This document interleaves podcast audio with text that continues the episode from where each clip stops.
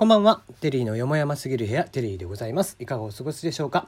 この番組は僕が個人的に気になっている情報、ニュース、話題などからピックアップしてきまして、コメントをしていくという番組になります。質問箱、えーマシュマロですね。ごめんなさい。マシュマロ、えー、ナナミュージックは、えー、ツイッターに置いてますので、そちらをご確認ください。さて、2、3日前のお話ですけどもね、えー、ググラビリティという言葉が、えーちょっと話題になってましたね。うん、検索をしやすいっていう、えー検索のしやすさっていうのを最近はググラビリティ、まあ、Google から来てるということでね。で、えーまあ、それにちなんだお話が出ていまして、えー映画「来る」えーがちょっと思うあのあまり振るっていませんと。いうことらしいですね。うん、でその、えー来る」があまりヒットしなかった理由まあもちろん正月映画にホラーって何なんかねっていうところもあるようなんですけども一つの要因としてそのググラビリティが問題なんじゃないかと言われています。うん、まあな割と納得の僕は意見だったんだけど結局ねこう「来る」っていう言葉があまりに一般的な動詞で、えーで、まあ、検索をしても出てこないんですよ「来る」で検索しても。なのでまあ映画「来る」とかで検索をするとなんとか出てくるんですけども「来る」だけで検索しても出てこないと。いうことでやっぱりその最近であればサイトとかを見て、えキャストを見てとかってする人たち、えも多いとは思いますんでね、えそういった中で「うんまあ、来る」っていう言葉があまりこうよろしくなかった、うんまあ、一般的な言葉すぎたっていうところがあるなっていう話みたいですね。本当の現代は、えーボギワンが来る」が正解、えー、元々の原作小説らしいんだけどね。うん、まあ結構そのね、中島哲也監督「まあ、嫌われマツコの一生」とか「告白」とか「えー、乾き」とかを描いた作、えー監督でキャストもね岡田准一君黒木華さん、えー松たか子さん小松菜奈さん妻夫木聡君ということで、えー非常にね、まあ、キャストとしても、えー充実したキャストでなおかつ、えーまあ、話題性もあった中うん振るわなかったっていうのがねちょっともったいない、えですよねそういった言葉で。だからさ、まあそういった意味合いで考えるとね、昔のね、アーティストなんかでも、えー今の時代だったらね、えー結構そういうのがあるのかもしれないんだけどね。だからよくできてるよね、ビーズのね、えー愛のままにわがままに僕は君だけを傷つけない。もう絶対検索でそれしか引っかかんないからね。ねえーそんな感じですね。えーまあ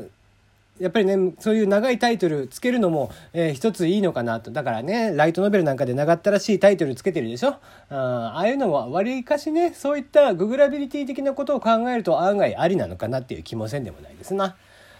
はいじゃあ今日の話題に行こうかな。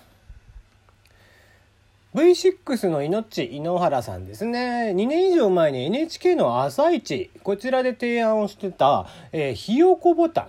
えーこちらが30日ネットワードのトレンドワードとして話題を呼んでいました今日ですね、えーこのひよこボタンって何ですかっていうと、まあ、例えば混雑している電車とかバスの中で、まあ、赤ちゃんが泣く時があるじゃん。どうしても赤ちゃんもね、えー狭い空間人がいっぱいいる空間でねギャギャ泣くっていうことはよくある。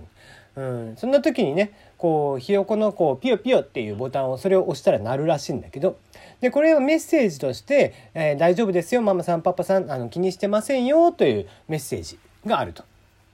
でまあまあこれがねその時にも当然話題になったとは思うんだけど、えー実際にそれを、えー今アプリとしてあってで一般男性がね混雑した車内で泣き止まない赤ちゃんがいたことから、えーひよこボタンを押したっていうことでね。えー瞬く間にそれが、え拡散されましてひよこボタンがトレンドワードまで、えー上がってきたということなんですよね。うん、まあ男性自身はね、えー隣の男性からうるさいですぞと軽く注意されたらしいですけどもまあまあ周囲は笑ってくれたし、えー僕が注意を受けたなら本望だということで、うん、心が広いですね、うん、僕はいいと思いますが。やっぱりねうーんなんちゅうかこう赤ちゃんの泣き声なんちゅうものはねいくらでも僕は泣かせていいと思っていてうん赤ちゃんはね、えーまあご本人ねお父さんお母さんからすると、えーもうわちゃわちゃするんですよ実際僕も子育てしててうんやっぱりそういう時あったんでねただ今ね、えー他のところの赤ちゃんとかが泣いているのを聞いても何も思わないよね。うん、全然泣きなっせ全然泣いていいよって思うの。うん、だって可愛いもん赤ちゃんの泣き声って。うん、だからね、えー、別にそんなことをねしなくても、えー、気にしないで乗れる、えー、電車のねみんなのこう心の広さっていうのが、えあっていいなとはいつも思うんだけどねあんなものにねうるせえうるせえって言っている人たちの気が知れねえなと僕はいつも思うんですが。はい、えー、東京オリンピック、えー、チケットの値段が、えー、ぼちぼち決まっているそうで、えー、男子 100m 決勝、もしくは、えーまあ、日本のね、えメダル獲得が期待されている男子 400m リレー決勝などなど、えー、そういったもの、人気の競技に関しては最高額13万円ということで、えー、値段がついたということですね。逆に最低価格はサーフィン。えー、こちらは、えー、3000円ということでね、えー、販売は今年の4月以降に開始になるそうです。えー、バレーボールに関しましては最高額8万1500円から5万4000円に下がるなど、えー、昨年7月の発表時点から価格帯が一部変更になっているそうです。やっぱり人気のものは高いんでね。まあ、あの、今回ね、え、パラリンピックの方でもチケット代を取るようになるということで、え、果たしてね、えパラリンピックの方が、えー、工業的に成功するのか、まあ、ぜひね、え見に行ってほしいとは思うんだけど、うん、まあ、なかなかね、え無料じゃないと、やっぱり行かないみたいな人も多いでしょうから、あちょっとお客さんの入りというのが心配ではありますがね、まあ、それでもね、え通常のオリンピックの方は、うん、がっつりと多分お客さんは入るんでしょうけどもね。うん、これもまあ何回も話をしているんですけどもオリンピックの射撃とかって面白いものがあってさ、えー、まあいろんなねマイナー競技もあるの。オリンピックの中でも。その中でね、えー、射撃があるでしょ、ね、射撃ってでもあれって、えー、射撃にもいろいろあるんですよ。細分化されていて1個ね空気銃っていうのがあるの。で、空気銃って、まさしく空気銃で的に対して空気銃で狙って当てるっていう競技なんだけど、もうっそ静か。だって打ってもプシッって言うだけなんで、もうね、で、優勝した人も全然喜ばなかったりとかするから これ競技として成り立ってんのかねっていうね。全然歓声も上がらないっていう静かな競技があるのでね。えー、もし放送、えー、来年ね、放送があったら、そちらも見ていただいたらいいんじゃないかなと思いますね。昔僕も見て驚きましたね。はい。じゃあ次は、えー、ね、今年ももう徐々に徐々にバレンタインデーのお話が出てきていますが、えー、ギリチョコの代表と言われております、えー、ゴディバ公認ギリチョコを掲げております、ブラックサンダー。えー、こちらがバレンタインに合わせて期間限定、ブラックサンダーギリシャヨーグルト。このギリシャ、ギリがね、ギリチョコのギリにかかっているということで、1月26日土曜日から提供をしています。えー、本気のギリチョコを目指しましたということで、うん、ブラックサンダーらしいね。面白いですね。えー、なんとなんと乳酸菌が40億個配合というね、えー、かなりのね、えー、気遣いも入っておりまして、そのあたりもギリチョコにはふさわしい内容となっているみたいですね。じゃあ次行きましょう。えー、先まがいのサブスクリプションの排除に舵を切ったアップルという記事が出ていましたね。えー、サブスクリプションモデル、まあ日本でいうとこの月額制ですね。えー、これをまあ分かりにくい、え表記であったりだとか、まあなんかどんどんどんどん、えポップアップで、え頻繁にね、アップグレードしろと。えまあこれがしたかったらもっと、えもっといいことが、えできるから、えさらにアップグレードしろみたいなね。えー、月額が、えー、最初の料金よりもどんどんどんどん上がってしまうみたいなせいで、えー、まあお客さんのね、え、お客さんが不利益を被っているというので、えー、アップル側は、え、そういったものに関しては、